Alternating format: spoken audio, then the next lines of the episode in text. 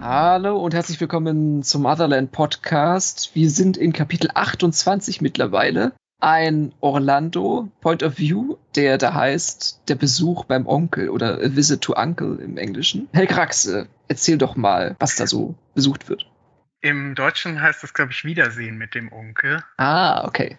und das Kapitel fängt damit an, dass Orlando auf der Suche nach Fredericks ist und unterschiedliche virtuelle Welten abklappert, darunter auch Midland, wo er erfährt, dass der Tod von Tagor rechtens ist und er quasi von vorne anfangen muss. Ja, aber er findet ihn nicht und versucht dann seine Nummer rauszufinden und davor geht er aber noch mal in eine Welt für Kinder in Mr. Jingles und sieht dort das Wort böse Bande an einer Wand stehen und wir erinnern uns, dass die böse Bande die Affenbande aus Treehouse ist und er öffnet darauf ein Gesuch mit diesem Begriff und verlässt dann auch irgendwann die Sendung wieder, führt dann noch ein analoges Gespräch mit seiner Mutter, in dem nochmal seine Krankheit besprochen wird.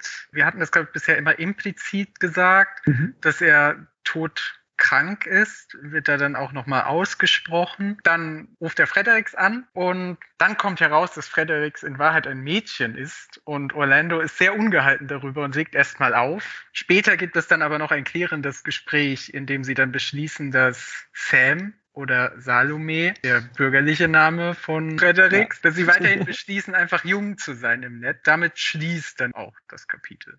Und die böse Bande kommt nochmal zurück, oder nicht? Genau, die böse Bande meldet sich auch noch und es wird ein Treffen vereinbart, das genau. aber noch nicht stattfindet in dem Kapitel. Mensch, jetzt ist es sogar mal so, dass ich noch einen Zusatz das hatte. Mich sogar korrigiert. Das zur Zusammenfassung. Ich hatte es okay. hier sogar stehen. Aber das macht es erstmal wieder rund. Also, ne, es ist ja so ein Mini-Arc in sich nochmal. Er fängt auch wieder sehr dramatisch an, muss man sagen, oder auch nicht. Denn der Netfeed spricht davon, dass ein Virus mutiert ist. Und ich glaube, das müssen wir als ziemlich unrealistisch abtun, oder? Das gibt es doch in unserer Welt aktuell überhaupt nicht. Der Einstieg ist ja wieder typisch atmosphärisch. Es geht wieder in eine seiner Nahtoderfahrungen, also die von Orlando jetzt. Und man merkt ganz langsam, dass da ein großer Trennungsschmerz aufgearbeitet werden möchte oder verdrängt wird. Ja, vor allem merkt man diesen Entfremdungsprozess, oder? Bei Orlando. Er schaut sich diese Nahtoderfahrung an, die er früher ganz toll fand und besucht diese unterschiedlichen Set-Pieces auf der Suche nach Fredericks und er merkt, das macht ihm alles nicht so richtig Spaß und auch, dass sein Charakter Tagor dann im Prinzip tot bleiben wird, tut ihm auch gar nicht so weh. Es gibt ihm nichts mehr, seine Trophäen anzusehen und im Buch heißt es dann, das liegt daran, dass er eben diese goldene Stadt gesehen hat und nicht mehr davon loskommt, was ja auch mhm. ein ganz alt eingesessenes Motiv ist. Er hat das Gold gesehen quasi. Oder wenn man einmal ein Spiel mit besserer Grafik gesehen hat, kann man nur noch schwer zurück. Ja, der wechselt von 2D auf 3D. Oder auch, dass das zusammengewirkt hat. Also er wurde jetzt von Gott berührt, merkt er aber auch selber, dass es nicht funktioniert. Also es hat so ein bisschen was von Stressfernsehen gucken. Man weiß, dass es einem nicht gut tut, aber macht es trotzdem. Also so eine Anti-Haltung eigentlich aufbaut und bekommt dann, während das passiert, die Meldung hinein in sein Pad, dass der hochrichterliche Table of Judgment beschlossen hat, dass seine Figur weiterhin tot bleibt. Also dem Einspruch wurde nicht stattgegeben. Und er muss sich jetzt praktisch einen neuen Charakter aufbauen ich fand es erst verwunderlich, also das wird ja sogar von Orlando ausgesprochen, dass da so viel Detailarbeit in dieses Schießgericht fließt, mhm. weil es ja im Prinzip einfach nur ein paar Admins sind, die so ein Ticket bearbeiten, wenn man das jetzt mal auf Organisationsebene zurückholt. Und das wurde dann aber ein bisschen zurückgenommen, wenn nämlich das Urteil verkündet wird und Orlando merkt, dass das vom Band kommt.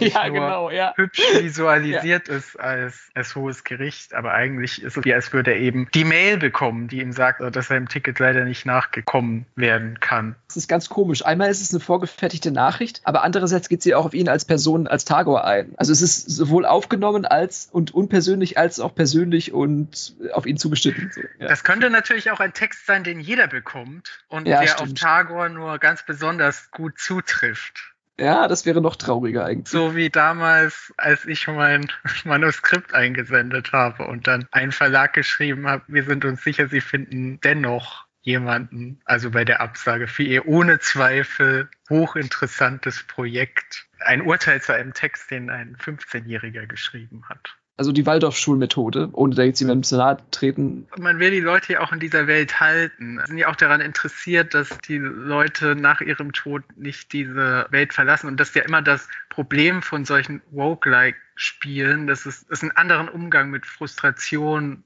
gibt und dass man dann das Level-Design im Prinzip trotzdem irgendwie so gestalten muss, dass dieser Permadeath die Leute nicht dazu bewegt, dann sich auszuklinken für immer oder überhaupt Vorteile sich zu erspielen. Das ist ja in einem Roguelike eigentlich, dem widerstrebt es ja charakterlich. Also normalerweise geht es ja darum, dass gerade die starken Spieler immer wieder an der Leine zurückgeholt werden, um den Schwachen auch eine Chance zu geben, sich qua ihrer eigenen Kraft mit den Stärksten zu messen, aber ohne dass die gleich schon mit einer Zauberrüstung ankommen, die undurchdringbar ist in der Hinsicht. Also ich glaube, das tut einem Spiel wie Midland auch ganz gut, wenn der beste Charakter einmal eine Auszeit bekommt und dann das Geschäft um die Nachfolge wieder aufblüht. Das Interessante ist, dass also Orlando das jetzt eigentlich gar nicht mehr tangiert. Er hat da das Gefühl, vollkommen entkoppelt zu sein schon von dieser ganzen Aufwertungslogik und diesen Valorisierungsprozessen der Welt.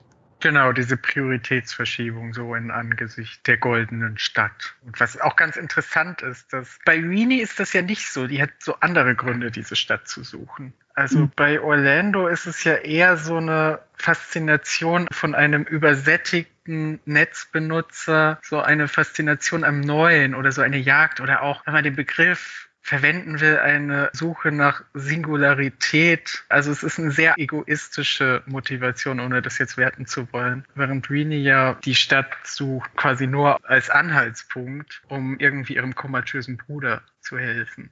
Wobei das natürlich auch nicht, man kann das nicht so ganz gegenüberstellen. Orlando befindet sich ja auch, da er wie gesagt todkrank ist, auch in der Sondersituation. Das ist ein bisschen wie die Gralssuche, auch wieder sowas nicht nostalgisches. Also das Nostalgische ist ja dann die Wunde, die nicht verheilt ist im Alter, sondern eher eine Art Prospektion, dass man weiß, wenn man nicht mehr lange zu leben hat, man wenigstens diese eine Errungenschaft hat, die so mächtig einschneidet, dass auch mich noch überlebt. Das ist ja aber was sehr konfliktreiches. Das wird ja. ja. auch hier klar mit dem Gespräch mit seiner Mutter, die eben einfordert, dass er diese wenige Zeit mit ihnen verbringt, weil das eben auch eine Sache ist, die seine Eltern angeht. Und mhm. Orlando sagt dann so, so mehr oder weniger, ich könnte ja auch so fünf Minuten am Tag, also so sagt er das nicht, aber er mhm. räumt ihnen dann so ein kleines Zeitfenster frei, worüber sich die Mutter schon wahnsinnig freut ich glaube, wir haben das, wie gesagt, schon mehrfach einfach implizit gesetzt, dass Orlando nicht mehr lange zu leben hat. Mhm. Und das auch irgendwie ein Motivationsfaktor ist, der nicht zu gering bewertet werden sollte. Zusätzlich zu der Pubertät und den Isolationsbestrebungen eines jeden Jugendlichen kommt bei Orlando diese Komponente hinein und es schlägt jetzt ein bisschen wild um sich. Also einerseits möchte er jetzt Fredericks doch wieder haben und klingelt sie an oder schickt seinen Bieselbug-Agenten auf die Suche und dann andererseits sucht er aber wieder noch Trost in der Fiktion. Also das geht bei ihm so ein bisschen hin und her, das kennt man ja auch. Also wenn man Liebeskummer hat, dass man dann keine Tätigkeit irgendwie länger als zehn Minuten durchhalten kann und dann wird es wieder langweilig. Oder überhaupt Trennungsschmerz ist jetzt noch nicht Liebe, das ist ja kein, also es ist ja so ein kumpelhaftes Verhältnis weiterhin, aber auf jeden Fall leidet er an der Gesamtsituation. und scrollt so ein bisschen durch die Netzwelt. Das kennen wir ja auch von Netflix, dass mittlerweile der Aufenthalt in der Lobby selbst auszuwählen, was man als nächstes guckt, die Sendezeit teilweise übersteigt oder das Fiktionserlebnis dann, was darauf folgt. Also genau. Orlando ist verloren im, im Überangebot. Und dann, was macht man dann, wenn sowas passiert? Dann fängt man an, wieder ganz kindisch zu werden. Und aufs Geratewohl schaltet er dann zu einem seiner Jugend- und Kinderkanäle um. Und das ist in diesem Fall jetzt Uncle Jingle. Das letztes Mittel muss dann noch die Nostalgie ja. erhalten. Machen wir das jetzt nicht so paternalistisch. Also wir kennen das wahrscheinlich auch, dass wir irgendwann mal bei Kika wieder reingucken ja. und dann Bernd das Brot sehen, wie er da herumalbert und dann sind wir auch wieder versöhnt mit uns, oder? Ist das dieser Mr. Jingles, an dem auch der Club angelehnt ist? Das hatte ich ja schon mal erwähnt, dass ich glaube, dass da eine Art unheilige Allianz sich aufmacht zwischen Erwachsene, die es mögen, wenn irgendwelche Kinder irgendwie verführt werden und andererseits aber so Figuren einfach offen mit diesem Label auftreten. Wenn ein Erwachsenenclub sich Mr. Jace nennt und eine Kinderfigur Uncle Jingle heißt, sind das ja eigentlich so rote Flaggen, die dann gehisst werden. Er sieht ja. ja auch dort dann dieses Wort böse Bande und es ist genau. ein bisschen sonderbar, dass diese Verbindung dann auch wieder zwischen Treehouse und diesem Typ gezogen wird. Andererseits besteht die böse Bande nun mal auch aus Kindern Und die bereitet ja auch die nächste Generation darauf vor. Es gibt ja so subliminale Botschaften, dass man das praktisch schon so in die Kindergehirne so einfräst dann. Weißt du, die böse Bande rekrutiert? Ja, ich dachte schon. Also es gibt ja immer mal so findige Kinder, die dieses ganze Spiel durchschauen. Also wenn der Clown zum Beispiel im Kindergarten vorbeikommt, dann haben die Kinder ja auch ein Interesse daran zu sehen, wie er abgeschminkt aussieht und wie er dann mit dem Auto nach Hause fährt und dann ist der Zauber auch wieder gebrochen. Aber das hat wieder eine ganz andere Faszination. Also ich hatte jetzt ein bisschen auch an Rolf Zukowski gedacht. Er hat ja auch immer so Kinderfilme gedreht mit seinen Songs und dann vermuten ja einige auch darin irgendwelche sinistren Botschaften oder irgendwelche Verdachtsmomente werden dann geäußert, dass das und das ja eigentlich eine ziemlich ernste Thematik ist und das jetzt hier so liebevoll in so einem Kindheitskorsett gefangen ist, aber eigentlich ja auf Abgründe hindeutet und dann ja. Unschuld ist, es gibt einfach nichts, was verdächtiger ist als Unschuld. Ich würde es auch da drin sehen. Das wird ja auch thematisiert, wenn Orlando ja. plötzlich merkt, er hat eigentlich mehr Sympathie mit der Gegnerin genau, von ja. Genghis also dieser Verfremdungseffekt, der wird dann ja auch sogar benannt. Ich weiß nicht, wie bekannt es ist. ContraPoints hat äh, ein Video-Essay über Neid das mal angesprochen, dass man, wenn man jetzt SpongeBob guckt, eigentlich mit Thaddeus Tentakel mitfühlt und nicht mit SpongeBob, der ja alles ad hoc kann und der ganz große Held ist und Thaddeus ein bisschen neidisch auf ihn ist einerseits und andererseits dann aber auch versucht, diesem natürlichen Talent etwas entgegenzusetzen und daran immer wieder weiter scheitert. Und das ist ja die erwachsene Erfahrung schlechthin, dass man immer wieder auf Menschen trifft, die etwas besser können als man selbst und man damit klarkommen muss. Genau diese Erzählung des Wunderkindes, die funktioniert ja. einfach auch nicht mehr so gut bei einem erwachsenen Publikum. Also muss dann wesentlich subtiler auf jeden Fall erzählt werden, würde ich ja, sagen. Mit dem Bruch dann. Also der Mozart-Film macht das ja ganz gut von, von 1985 oder so, der ist, ist schon ein paar Jahre her. Aber da merkt man das nochmal, diese Dynamik, die dann ganz unschön wird, wenn Wunderkinder erwachsen werden. Bei Michael Jackson ja. haben wir ja ein ähnliches Phänomen. Genau, man muss immer darauf verweisen, dass Wunderkinder auch die ganze Zeit am Leiden sind.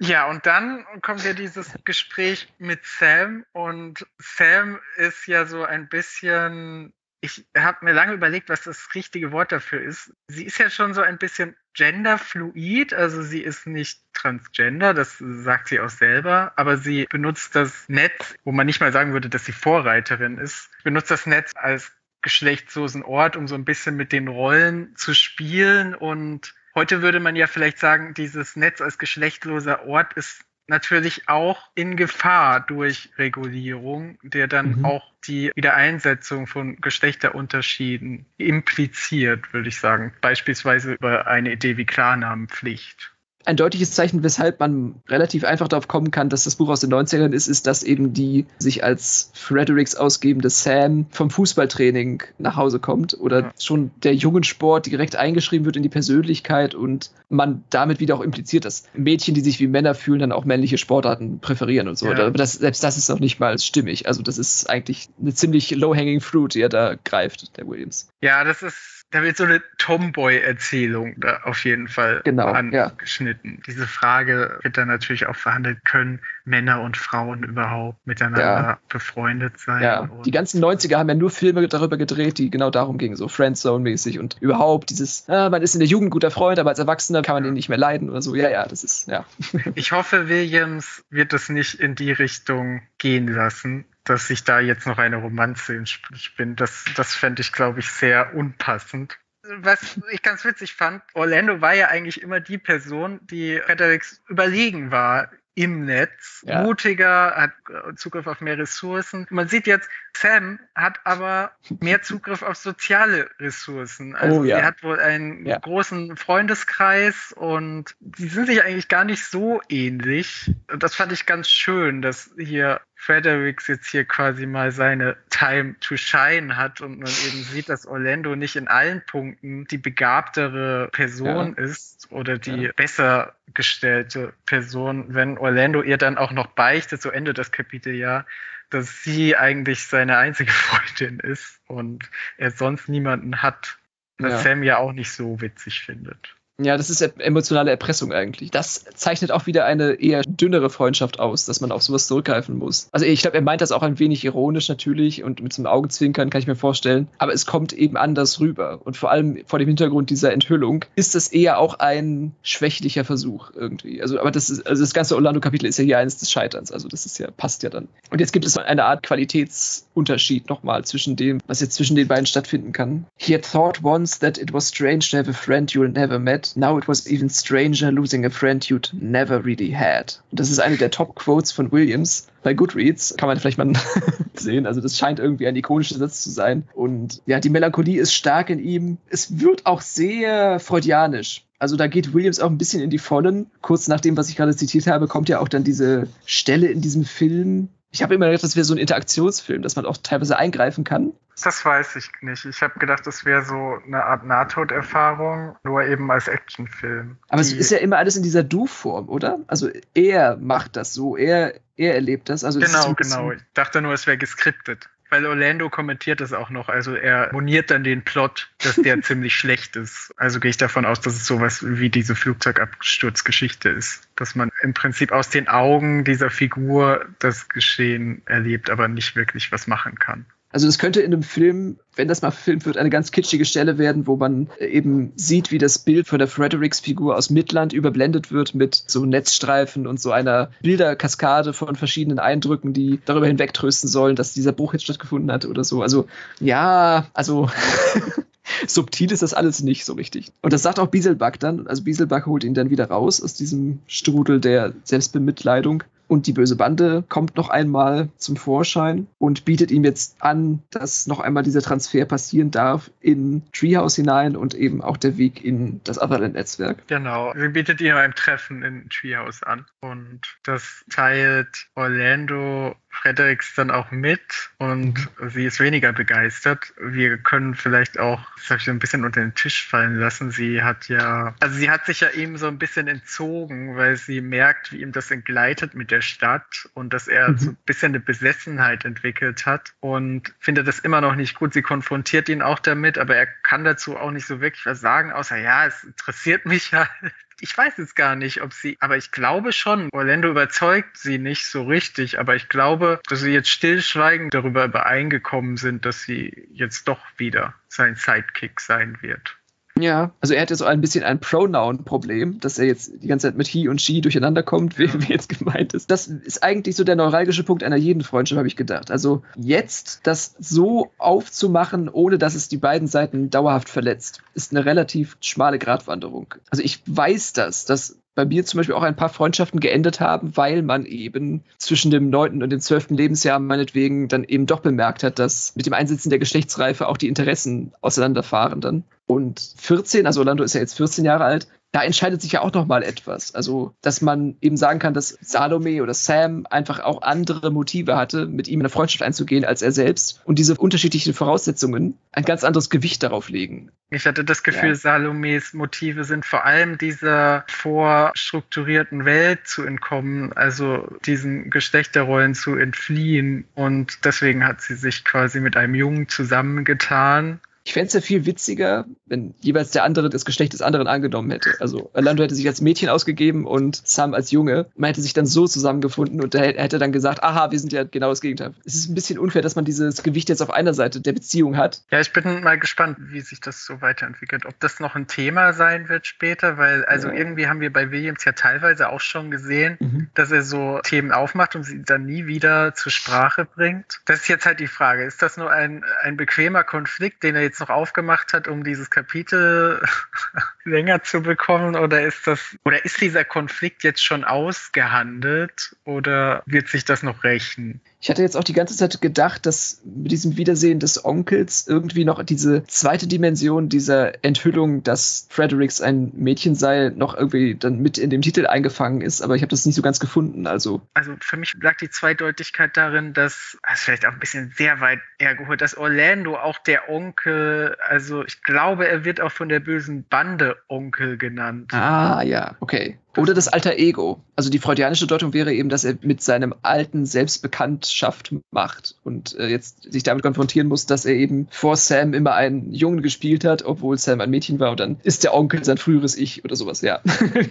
also da gibt es einige Möglichkeiten, aber keine befriedigt so ganz, würde ich sagen. Es ist auch faszinierend, oder? Dass die explizite Deutung ist ja dieser Mr. Jingle, oder? Und dass die Headline hier quasi den Fokus auf diese Figur lenkt und Wiedersehen mit dem Onkel bedeutet ja auch, wir haben ihn schon gesehen, wahrscheinlich mhm. bei Mr. Jace. Wir haben dieses Grinsen schon schon mal irgendwo gesehen. Und finde ich interessant, dass der Fokus schon auf dieses Ereignis gelegt wird. Wie gesagt, es schwankt manchmal. Manchmal sind seine Titel besser und manchmal sind sie A Visit to the Uncle der Übersetzer hat es ja nochmal selbstständig etwas aufgepolstert. Es kann natürlich sein, dass das in der Retrospektive ein sehr wichtiges Ereignis ist und wir dann sagen später, diese Kapitelname war richtig gut gewählt. Ja, ja, ja. Okay, ich glaube, das war's. Gender Trouble over.